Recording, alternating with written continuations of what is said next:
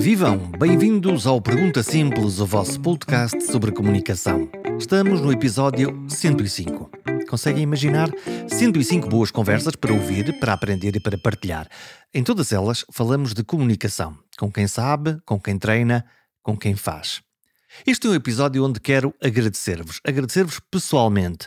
Não só porque ouvem o programa, porque subscreveram, porque são parte da comunidade que quer comunicar melhor mas porque o Spotify, sim, o Spotify, o gigante distribuidor de música e também de podcasts, acaba de me informar que o Pergunta Simples está no restrito grupo dos 10% mais partilhados pelos ouvintes em todo o mundo. O que me enche mais do que de orgulho, de gratidão. Este reconhecimento é vosso, dos ouvintes que partilharam o programa. Obrigado. E agora vamos ao que realmente interessa. Vamos ao episódio de hoje. É tempo de abrir um livro.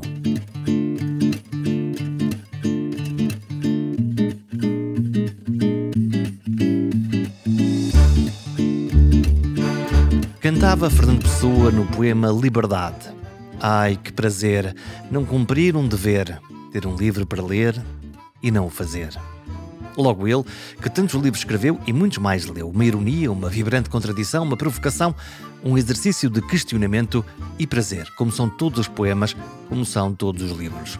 Os livros oferecem uma comunicação indiferido, mas presente. O escritor escreve, escreveu lá atrás alguns no tempo, mas a leitura é uma forma de reescrita. Cada um de nós reescreve o livro que está a ler no tempo presente.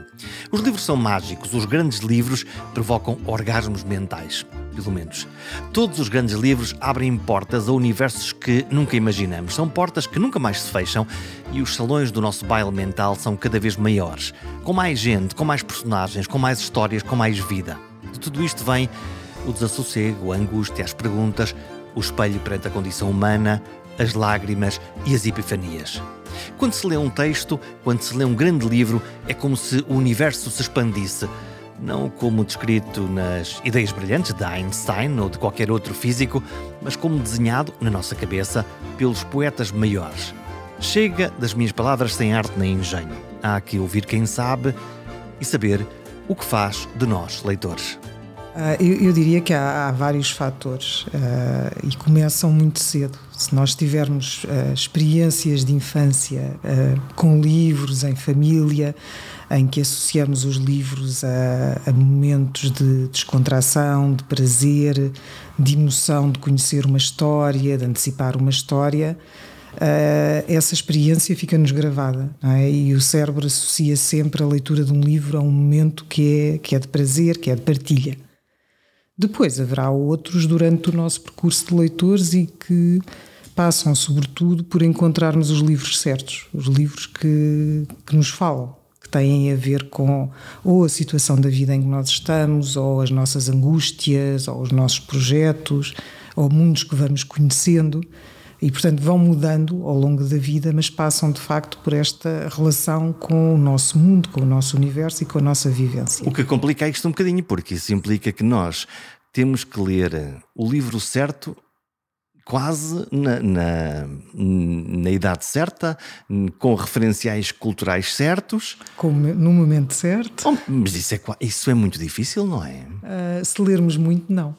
Se lermos muito? Se lermos muito, não, porque um, leremos alguns que nos parecem menos interessantes, ou que temos de ler por obrigação, ou porque temos de ler por trabalho, uh, mas vamos encontrando outros que uh, ficam connosco que nos deixam imagens para sempre, que nos deixam frases para sempre e que têm a ver de facto com aquela altura específica. Eu lembro-me de alguns livros que li muito cedo e na altura achei difíceis ou desinteressantes. Foi cedo demais? Foi cedo demais e fiquei com esta sensação de que era eu que não estava preparada para os ler. O que é uma coisa frustrante, não é? É, é. Uh, mas uh, fiquei sempre com vontade de lá voltar um dia para ver se já fariam sentido. Como é que era como leitora, como jovem leitora? Quando é que lembra-se quando é que descobriu esse prazer? Qual, qual, qual, foi aquela idade em que disse: Olha, isto, isto é curioso, eu vou aqui, descobrir, vou aqui descobrir um universo novo que uh, está fora de tudo aquilo que, que, está aqui à minha volta. Bom, há aqui um mistério, e a, a minha mãe é que se lembra disso, eu não porque eu tinha uma atração muito grande pela palavra escrita e, portanto, perseguia pela casa a pedir que ela me lesse tudo o que tinha letras E ela, que tinha uma casa grande, com quatro filhos, tinha mais do que fazer do que andar sempre. Sai-me da frente, que eu não tenho tempo agora para e, ler portanto, livros. ela tinha muita vontade que eu aprendesse a ler rapidamente para Portanto, poder. isso é no período antes de saber ler. Antes de saber ler.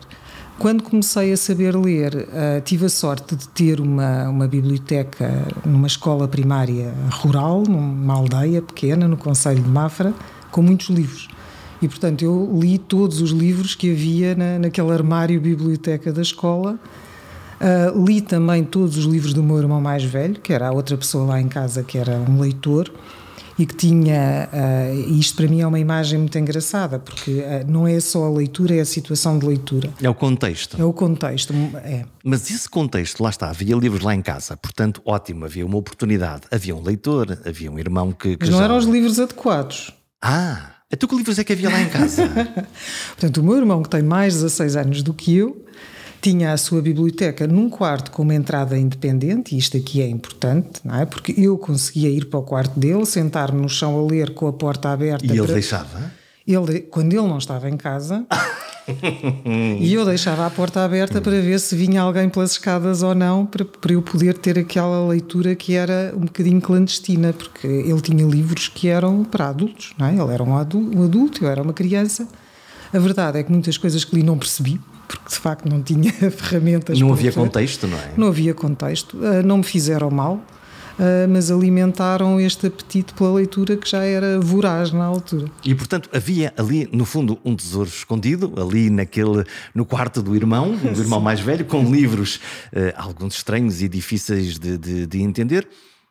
E imagino que depois dessas leituras levasse algumas conversas para a mesa, para, para o jantar e para o almoço, algumas perguntas difíceis, ou o universo em casa não abria esse espaço para, para essa discussão? Uh, os meus pais sempre perceberam que eu crescendo no campo e numa quinta que o meu apetite era pelo, pela interioridade, era pelos livros e por um canto escondido em que eu pudesse ler e não pelas atividades que podia fazer lá fora e, que a família partilhava e eu não. Eu queria era estar de facto em algum sítio em que não me encontrassem a, a ler e respeitavam. Uh, os meus pais não eram leitores, o meu pai leu mais mais tarde na vida, quando, quando se reformou e quando deixou de, de poder trabalhar. Uh, mas alimentavam esta minha vontade e, portanto, eu querer ler e querer ter livros, eles percebiam e respeitavam, não, não eram leitores. Hum, o contexto familiar de nós termos livros em casa ou não termos, se os nossos pais leem ou não leem, conta ou não conta para a formação de novos leitores?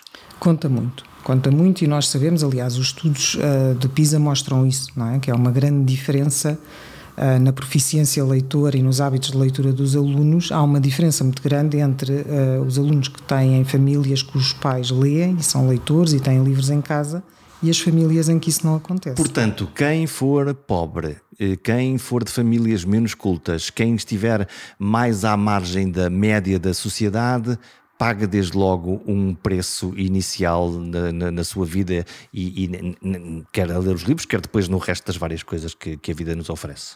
É, é aqui que as escolas e os jardins infantis e a comunidade têm um papel. É? Tem um papel equalizador, porque uh, uma boa educação de infância tem muitos livros e traz muitos momentos de leitura à vida das crianças. As escolas têm de ter muitos livros disponíveis e ter bibliotecas para que os alunos possam encontrar os livros que não têm em casa. E uh, as, as, bibliotecas municipais também, e associações culturais e outras entidades que haja na comunidade que devem proporcionar às crianças estes momentos que eles não têm em casa. Transporto-me para a minha própria infância, eu, sobretudo, uh, nascido na rua onde estava uma biblioteca da Gulbenkian que depois de lá saía uma carrinha cinzenta, uh, quase de venda de ambulante de gelados, como se assim fosse, e que deu a oportunidade a mim, aos meus, a todos os meus colegas, um, logo desde ter idade, a ter um acesso a livros, que era uma coisa muito mais difícil do que agora.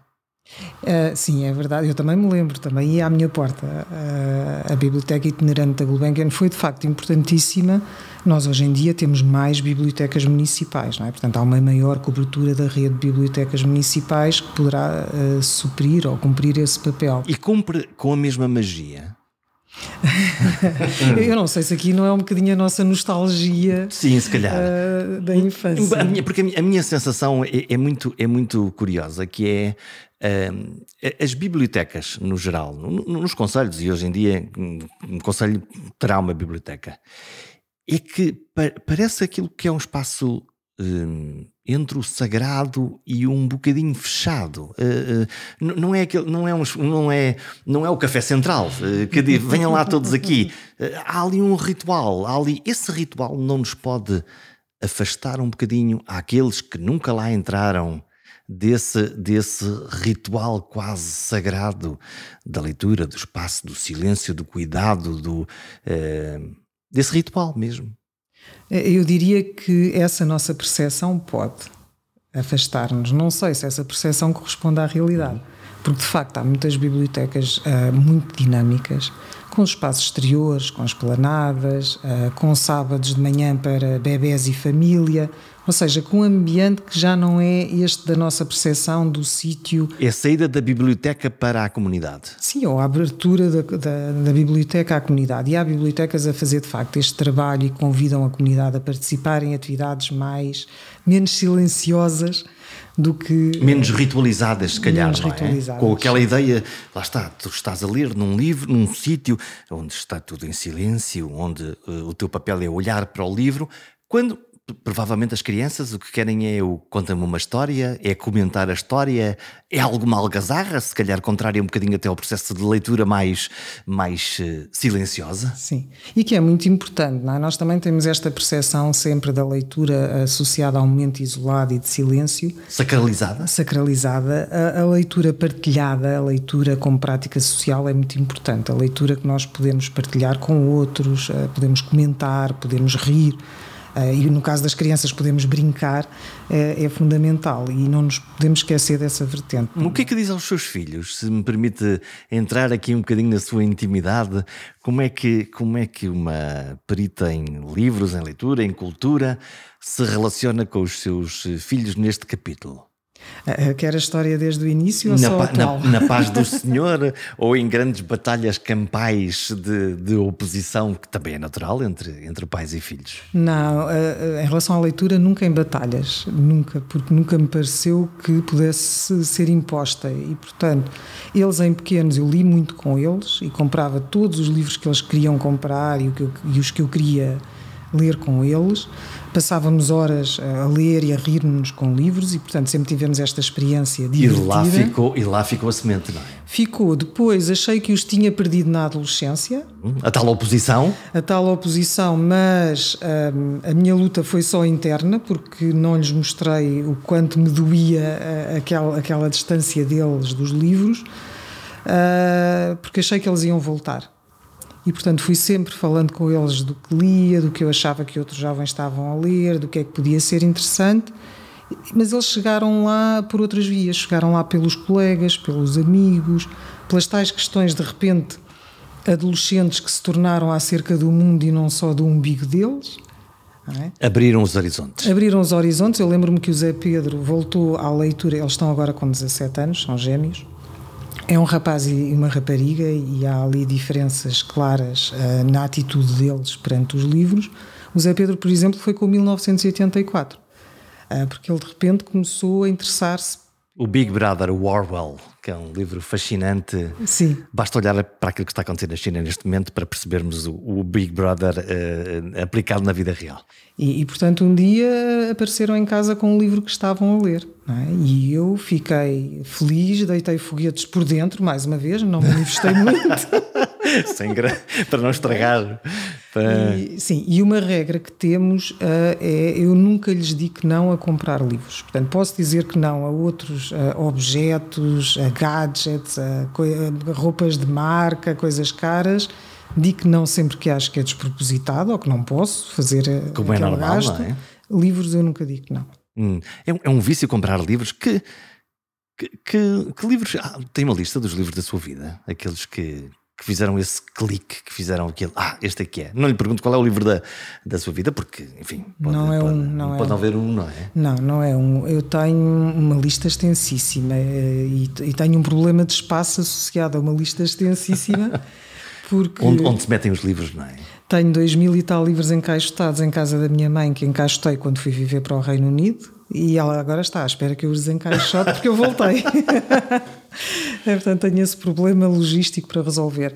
Uh, tenho, tenho cinco, uh, tenho assim um top 5. Vamos embora. Quais são eles? Vamos, vamos, vamos encantar, vamos, vamos à procura de encantar as pessoas, de ver se, se esses livros, se alguém não conhece, a dizer, olha, este, este aqui era. Não, mas são os meus, não é? Podem não ser e não serão necessariamente os de outras pessoas.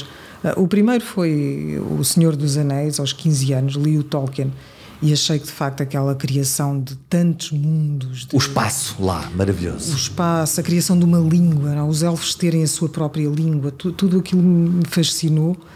E, e, começou aí o meu gosto pelo fantástico, que até aí não tinha. E depois, quando viu Os Senhores dos Anéis uh, na série, uh, ficou ainda mais fascinada ou, ou, mais desiludida nessa comparação entre o universo visual e aquilo que tinha lido? Eh, eu aí acho que tenho uma reação pouco comum às adaptações dos livros para, para o cinema para a televisão, uh, porque eu gosto, ou seja, gosto muito de ver como é que outras pessoas imaginaram os cenários e as personagens que eu imaginei. Fazem uma releitura, no fundo. Fazem, é? fazem. E, portanto, eu tenho as imagens daquelas personagens na minha cabeça, o Gandalf, a Gandorian, todo, todo, todos esses, e gosto de ver, uh, se calhar são diferentes do que eu os imaginei, uh, mas é interessante isso, não é? É interessante que haja uma cara.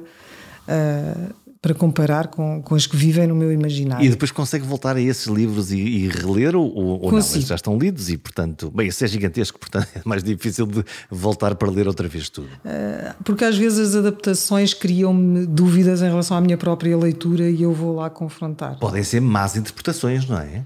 São diferentes, não ou sei se são más. Não houve escritores que, que escrevem claramente para televisão e que funcionam muito, muito bem, e, e outros que, que uh, e outros que escrevem na mesma maravilhosamente bem e, e aquilo nunca funciona. Eu estou a pensar agora de, de, no Philip Roth, por exemplo, extraordinário escritor norte-americano, e cada adaptação que se tentou fazer do cinema daquilo, a gente olha e diz: eu volto aos livros e deixem lá, deixem lá as séries, mas, mas, mas não no caso, da, no, no caso do Senhor dos, dos Anéis. Então o que é que há lá mais nessa biblioteca, nesses, nesses, ah, nesse, nesse, nesse, um, as, as, Memórias de Adriano, acho, acho um livro. Da Marguerite Yourcenar, acho um livro lindíssimo. Uh, porque vermos a vida do imperador do ponto de vista do que são os seus pensamentos mais íntimos. As suas dores e não só a sua grandiosidade. As suas dores, as suas angústias, as suas dúvidas, que é aquilo que nós temos dificuldade de imaginar em grandes uh, personalidades históricas. Não é? Portanto, a sua humanidade. Como é que se atreve este homem a ter dúvidas se está ele a mandar em todo o mundo, não é? Todo o império. O que exatamente. é que eu deixo aos outros? O que é que eu estou a fazer aqui? A, a dúvida sobre. sobre se, quase a dúvida se serei eu a pessoa certa para ser o, o imperador da, da grande Roma. Sim, é de uma humanidade e de um intimismo que eu acho, acho belíssimos e, e, fiquei com aquelas reflexões e fico com aquelas reflexões comigo uh, e, e, gosto muito por isso. Uh, depois, Os 100 Anos de Solidão, do Gabriel Garcia Marques, e talvez hum, na altura em que li uh, tenha sido terminante, li com 20 e poucos anos. gosto muito de sagas familiares e acho que o meu gosto começou aí. E, e, portanto, seguir uma família durante muito tempo é, é, um, é um ritmo narrativo que a mim me convém, me atrai. Uh, e, e, o realismo mágico, para mim, também é importante. Eu gosto muito de livros que tenham uh, muita poesia. Que é o caso. Que é o caso. Uh, e a propósito, a Jangada de Pedra, do Saramago. Do Saramago. Eu, para além de gostar muito do Saramago. Um, por esta questão da poesia, eu creio que o Saramago consegue mostrar a miséria humana, mas sempre com redenção. Uma coisa que o Philip Roth não faz. Isso não, matam-os logo. Não, faz, não há redenção não, possível. A humanidade não tem, não. não tem nenhuma possibilidade. Eu preciso de redenção, eu acredito na redenção. Tem que haver uma esperança. Bom, Saramago oferece-nos Belimunda, provavelmente Sim. o personagem feminino mais belo, dos mais belos da, da literatura portuguesa, e portanto por isso mesmo Sim. também estará na, na, na história. E então aqueles livros que nós abrimos e disseram-nos este, é que é o, este é que é o livro, e 10 páginas e não é o livro, e 20 páginas e não é o livro, e dois capítulos não é o livro, e aquela luta interior que é vou já pôr isto aqui na prateleira e continuo depois, ou desisto já e nunca mais pego nisto. Bom, eu talvez, fruto da idade, tenho cada vez menos uh, pudores uh, com, esse, com esses livros se, e, e, abandono. Se não, se não adapta, faz, cria um cemitério dos livros. Livros que eu, não, que eu não quero ler sim, ou que eu não li. Sim. Uh, alguns uh, com duas categorias. Aqueles que eu acho que lá está, que não estarei preparada, que não é a altura da minha vida, ou, ou, até precisamente porque é demasiado próximo de uma altura da minha vida e que me vai doer ou me vai custar, deixo de parte para uma altura em que esteja pronta para lá voltar. Para a altura certa. Certa, é isso. Uh, outros em que estou certa que nunca me interessarão e, e esses ficam, ficam de parte, a não ser que sejam por trabalho aí que eu uhum. tenha de ler. Que tem que ser, não é? E aí leio e faço um esforço uh, generoso, eu acho, para conseguir uh, perceber porque é que me desafiaram para fazer aquela leitura. Mas uh, quando estamos a falar de leitura de prazer, é, é, é o meu tempo livre. Uhum. E portanto, muito obrigado, não me, não me aborreçam com coisas não, que não há tantos livros bons para ler e eu preciso de tempo para ler esses. Então, não sabendo nós, neste imenso eh, oceano de livros, milhares de milhões de palavras eh, escritas, como é que nós, pobres leitores, descobrimos, ou nos como é, que, como é que nós descobrimos os grandes livros que são os grandes livros para nós, sendo nós únicos, inimitáveis? Podemos continuar a ler os, os mesmos escritores de sempre, seguramente, mas como é que conseguimos ler, encontrar aquele livro que redunda em nós naquela epifania, naquela quase bênção que nós dizemos, uau, daquela revelação, não é? Aqueles livros que a gente deixa no fim, está quase a acabar, e nós estamos ali a demorar as páginas, a virar para aguentar mais um bocadinho, e depois ao fim, com luto, a dizer, ai, e agora? Onde é que eu vou encontrar outro tão bom como este? Isso dá muita ansiedade. Dá? Dá, dá, dá. dá. Como é que gera isso? Vou à procura de mais livros.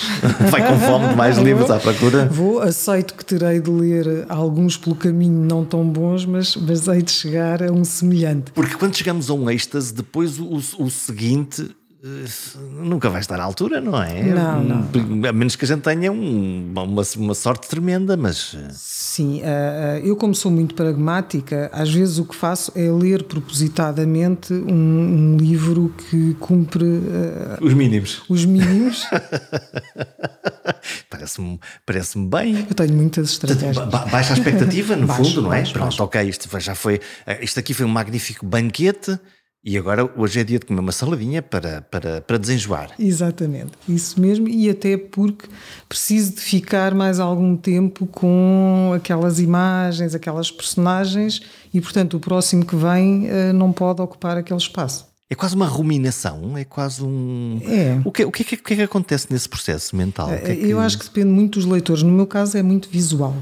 Uh, estou a lembrar-me de um livro que li uh, recentemente, mas agora lamento não me lembrar da não tem problema nenhum. português, que é Where the Crawdad Sing. Uh, fizeram, eu não sei se filme, se série na Netflix há pouco tempo, fizeram uma adaptação que tem umas imagens de mar, de uma luz crua, de areia, de, de uma casa miserável na areia com uma paisagem belíssima. E ressoou? Eu tenho essas imagens na minha cabeça e gosto de lá voltar. E é inquietante ter essas, ser essas imagens não, ou é, é inspiradora? É inspirador. É pacificador de alguma é um maneira. Os bons livros são aqueles que nos, que nos provocam ou que nos pacificam. Um bocadinho falamos da redenção.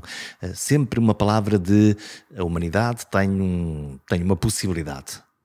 Uh, tem e temos de lutar por ela. Não é, não é uma redenção. Não vem dos céus. Não, não são os não, deuses que escolhem por nós, temos de ser nós. Temos, temos de ser nós. Uh, eu diria que não é uh, só um, uma dessas hipóteses, porque há livros que me fazem chorar muito. Uh, eu estou a lembrar-me do um, Extremamente Alto, Incrivelmente Perto. foi um livro que me fez chorar do princípio ao fim, é um livro belíssimo. Uh, e, e, não dispensava essas lágrimas, não é para me fazer chorar que eu uh, preferia não ter lido. Portanto, a beleza e as lágrimas podem estar na mesma frase. Podem, podem estar na mesma frase. Há livros que me deixam uh, profundamente revoltada. estou a pensar nos Mil Sóis. E o que é que faz com? O que, que é que, não, o que é que faz com o sentimento, com esse sentimento de revolta? Porque esses questionam-nos, não é? Quer dizer, nós vamos ler, não é só para nos divertirmos. Eu, eu, eu escolho livros para ler que me, que me desassossegam.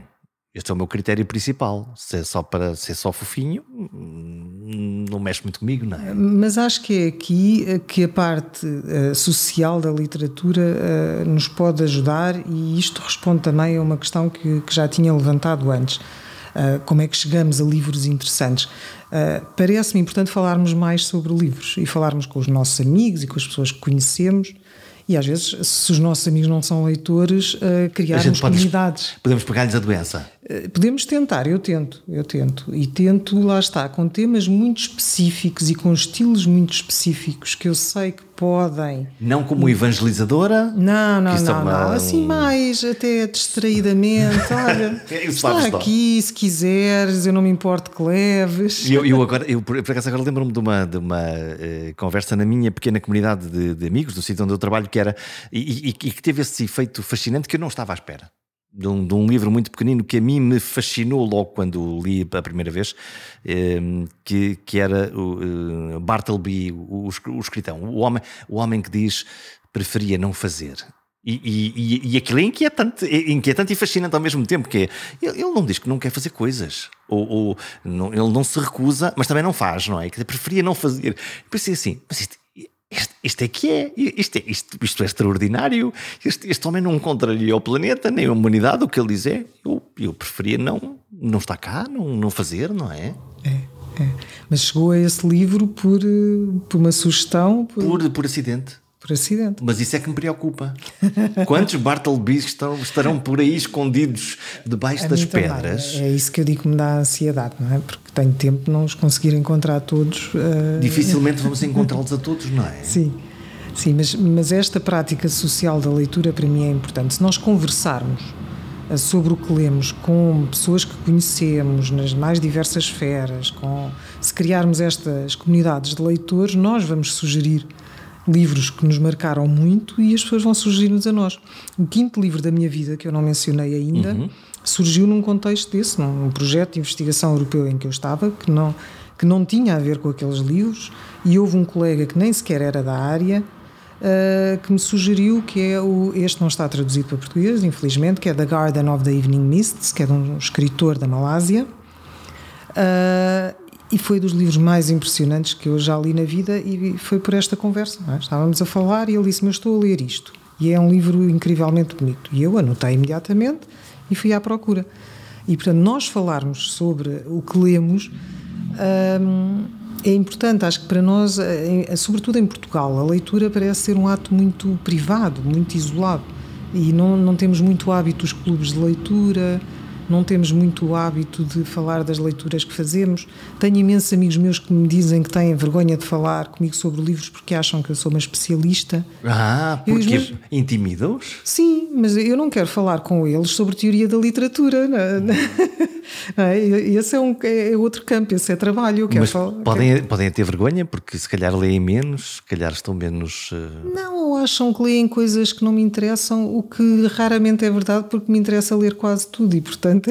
É Mas há, há, uma fase da nossa vida, e eu, eu, passei muito por isso, agora vou sempre misturando, que é entre a fase em que nós estamos a ler muitos eh, ensaios, biografias, livros técnicos por aqui, e depois o outro uh, universo que é uh, fantasia, o romance, as emoções e afins. E, e, e, há claramente pessoas e públicos diferentes, uh, sem ser os grandes leitores, que, que, no fundo comem tudo o que houver para, para comer, como qualquer bom goloso.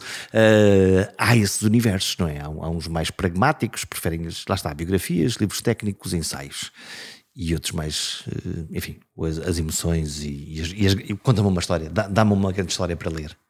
Mas ainda assim encontramos uh, pontos de discussão em comum. É? Ainda há pouco tempo uh, tinha um amigo meu de uh, economia e gestão que me falava de um livro sobre liderança e como aquele livro tinha mudado a forma que ele tem de organizar as equipas e que achava que eu devia ler e que era muito interessante. Eu fiquei interessada. Há centenas de livros sobre isso, não é? Ele diz que aquilo é o melhor e, portanto, eu. segui a recomendação. Mas lá está, aproveitei para lhe falar das memórias de Adriano. Para, um líder. Um líder. Literalmente. Mas, olha, mas, mas se calhar também era interessante para ti uh, leres sobre um líder nas angústias que ele tem, nas dúvidas que ele tem, porque também são as tuas e são as de todos nós. E não só na lista das coisas que tu tens que fazer para ser um grande líder quando amanhã cantará. Sim. Hum, vamos falar das crianças, vamos falar do, do do plano de leitura, ou quero alargar um bocadinho isto. Vamos falar dos livros que nós temos que ler na, na escola. E eu quero falar do meu exemplo uh, outra vez. Deram-me, uh, nessa altura, dois livros que me marcaram. Um que me fascinou e outro que me desgraçou. O que me fascinou, Os Lusíadas. Extraordinário, mas o canto nono foi passado com grande velocidade. Portanto, o, o canto nono do, da Ilha dos Amores, que era o mais. Interessante. Foi quase passado ao lado. E depois aquilo parecia uma autópsia e não poesia. Aquilo não era sobre o prazer, era sobre a técnica, a métrica, a escrita, a interpretação. E isso. Hum, bom, eu gostava muito daquele texto, mas o resto foi difícil. E eu era um bom aluno. Mas depois vai falar do outro também. Não, o outro, o outro, é, o outro, o outro é, é, Não, não, mas eu, este, este, okay. este eu acho que teve esse resultado de fascínio. Uh, o, o, da desgraça não é este. O da desgraça são os Maias, com essa de Queiroz. Okay. Que, que, que eu descobri vários anos depois, quando fui reler, porque quis ler e disse: Mas isto é bom. E divertido. E na altura não foi. na, na altura foi um, burocrático. Sim. E isso, isso não. Como é que mudamos isso? Eh, estamos a falar aqui de dois aspectos. É? Um que são os livros, os clássicos, é? o cânon literário. Há um cânon mesmo. Há, uh, há uma lista de livros obrigatórios. Uma Tem uma lista de livros obrigatórios. Meus? Seus ou, ou para o país? Ou para o país, ou para o país, sim. Não, então vamos aqui distinguir os papéis. O Plano Nacional de Leitura não determina quais são os livros de leitura obrigatória no programa. Muito bem, faz um menu e, e, diz: estão aqui estes livros que são interessantes. Os livros que são de leitura obrigatório são determinados uh, pelos programas de português que são da responsabilidade da Direção-Geral de Educação. É a porta ao lado. Muito é bem, vamos, vamos, já, já vou lá já perguntar o que é que está a passar. O, o que para nós é uma posição muito confortável. Nós não uh, determinamos, não fazemos currículo.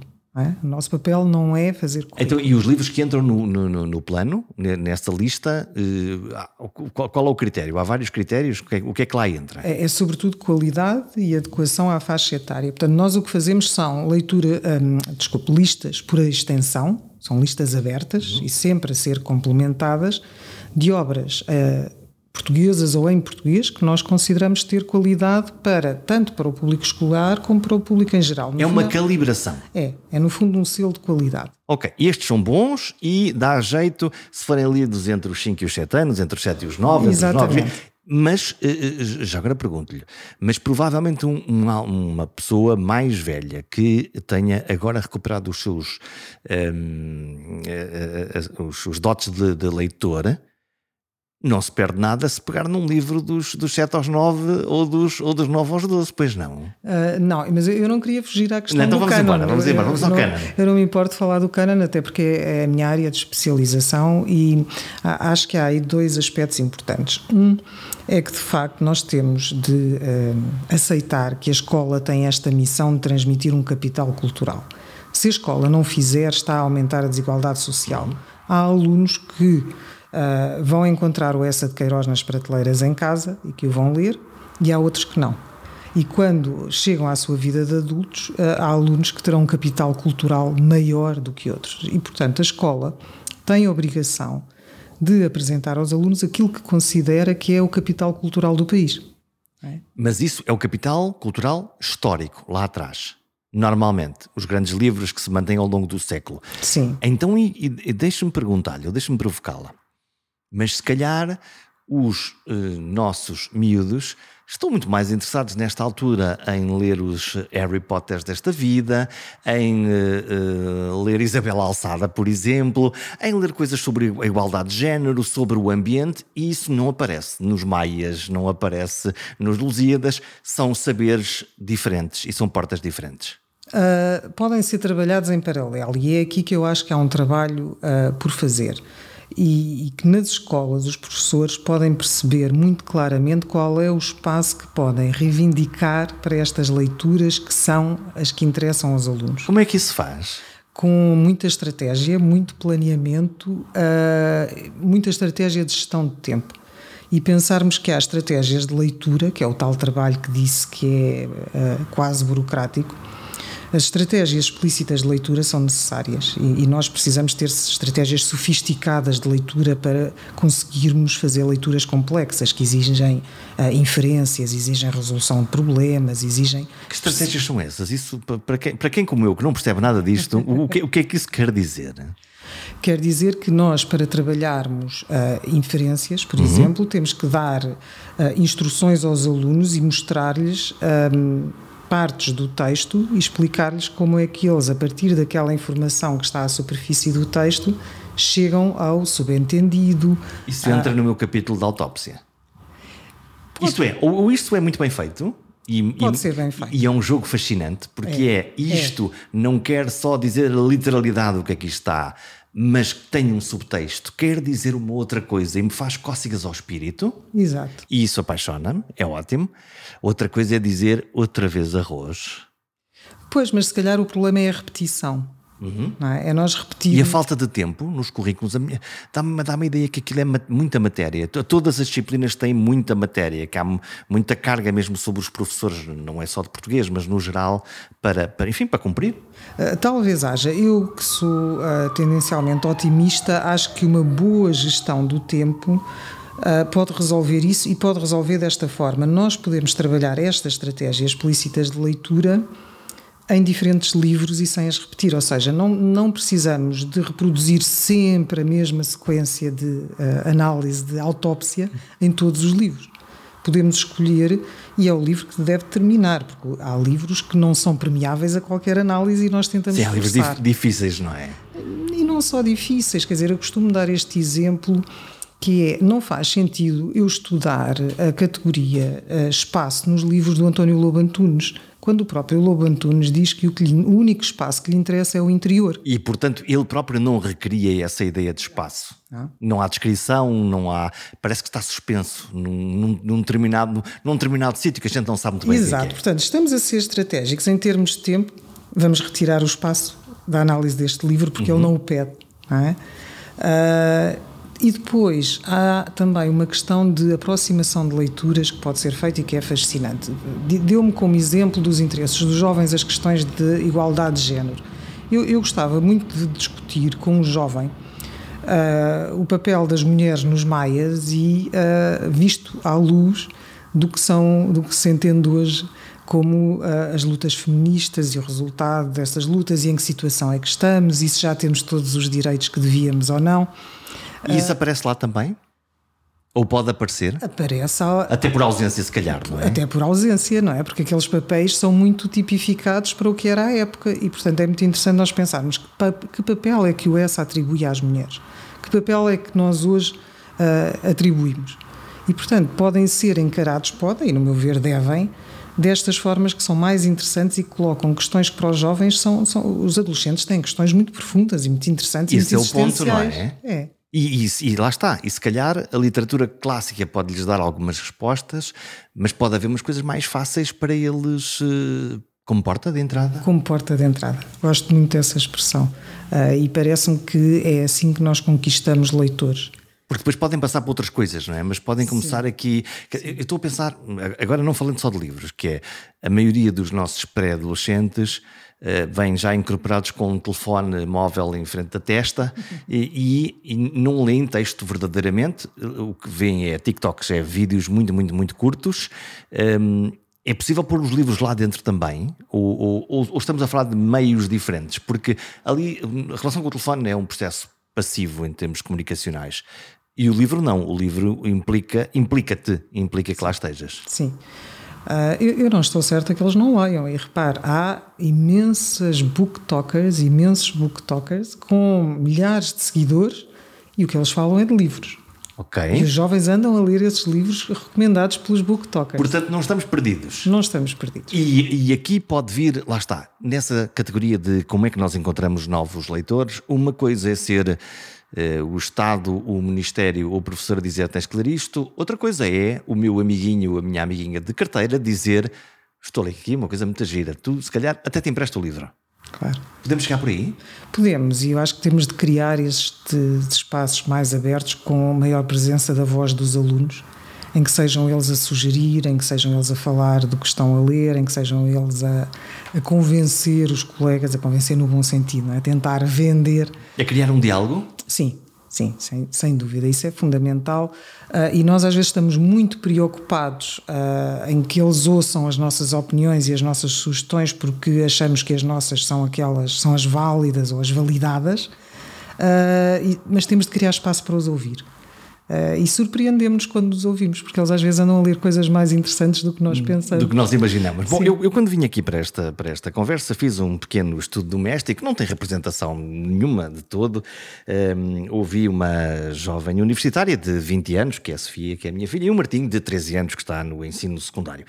Hum, a pergunta foi simples: o que é que acham dos livros da escola, de, de, do, do, plano de, de, leitura? Hum, esta ligação, não é? Não do plano em si, mas daquilo que apareceu lá na escola, nos currículos hum, e a Sofia diz: bom, eh, são livros que nos obrigam a ler e por isso são uma seca logo à cabeça.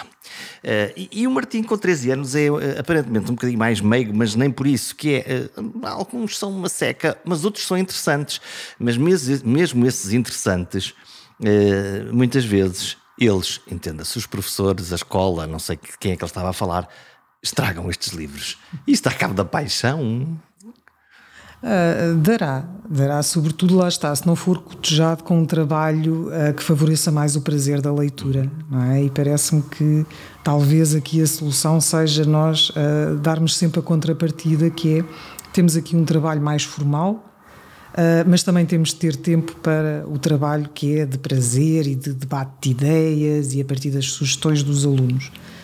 nós temos, temos uma prática e temos uma herança eh, de leitura de livros muito ritualizada, muito formal, muito pesada, com um instrumento teórico sempre muito, muito pesado, que penaliza muito os alunos.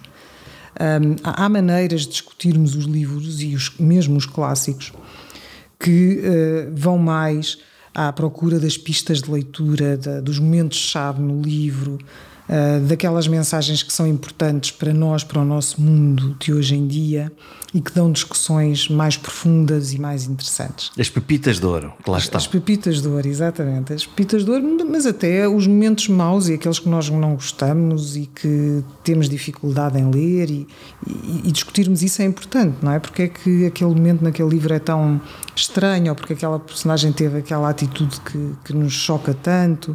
Tudo isso é importante trazer à discussão. Depois há, obviamente, a preocupação dos exames e essa pesa muito, não é?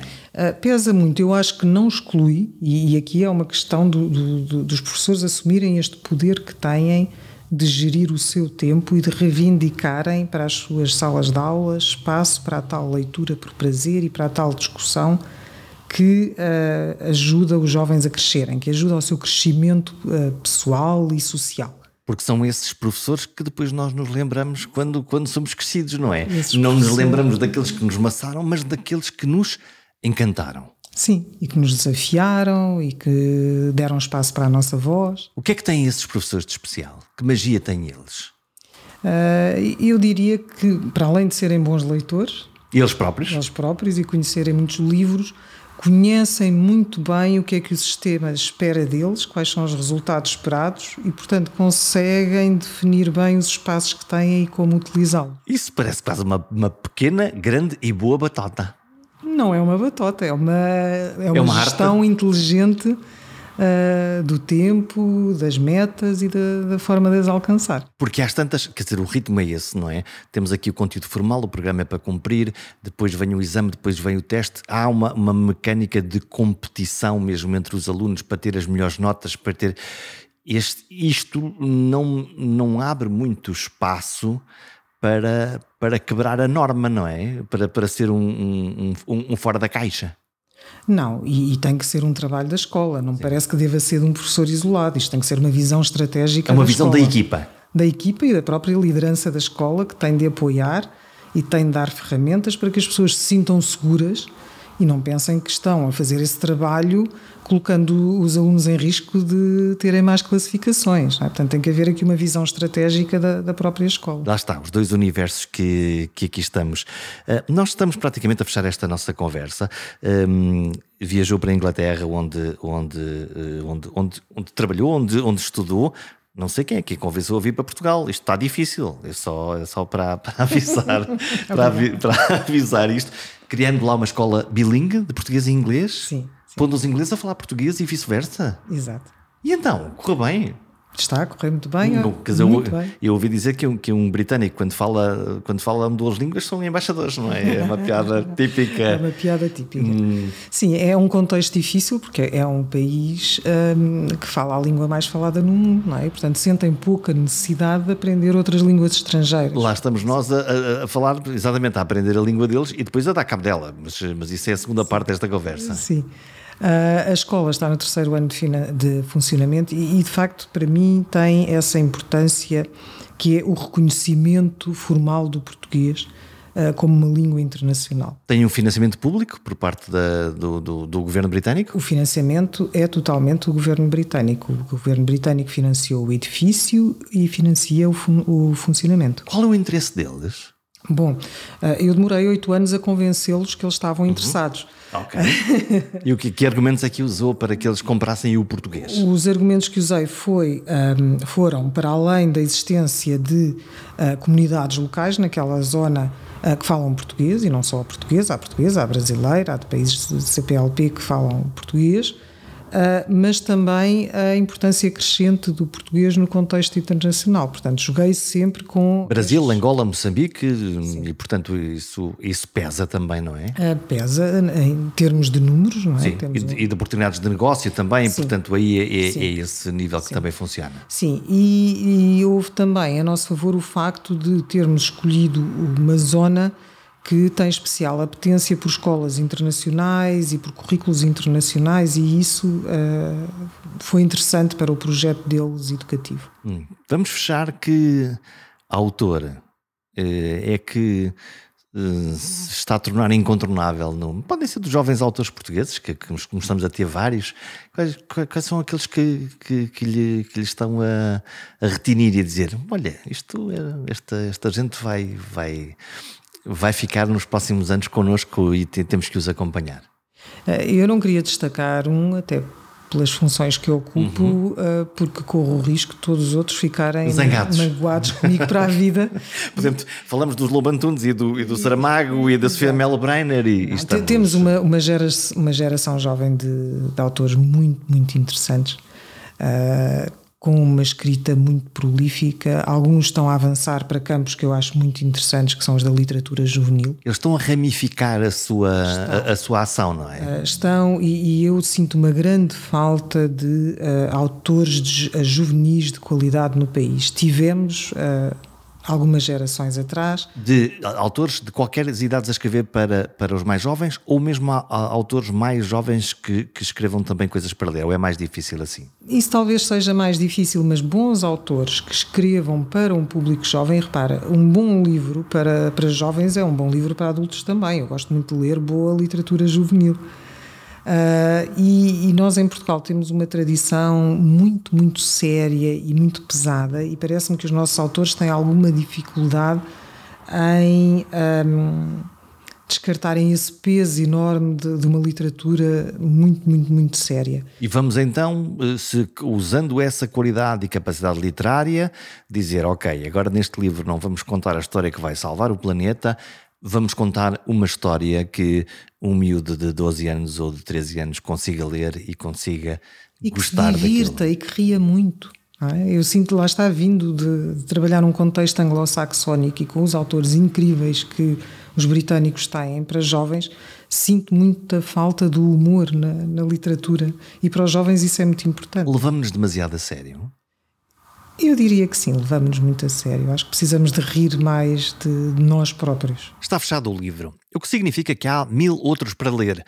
Se procura o próximo livro, vale a pena ler a lista do Plano Nacional de Leitura, onde os livros aparecem com aconselhamento de idades para ler. E um deles pode ser uma bela prenda de Natal. O único senão dos livros, digo eu, é que são demasiado caros. 20 a 25 euros por um livro é dinheiro para um país que tem baixos rendimentos na sua população valham-nos as bibliotecas e os empréstimos dos amigos, e assim os livros podem afinal custar bastante menos do que o seu preço inicial. São duráveis, são portáteis e as letras não se gastam e valem sempre a pena ler. Aqueles livros de que não gostamos também servem no limite para calçar uma mesa manca. Até para a semana.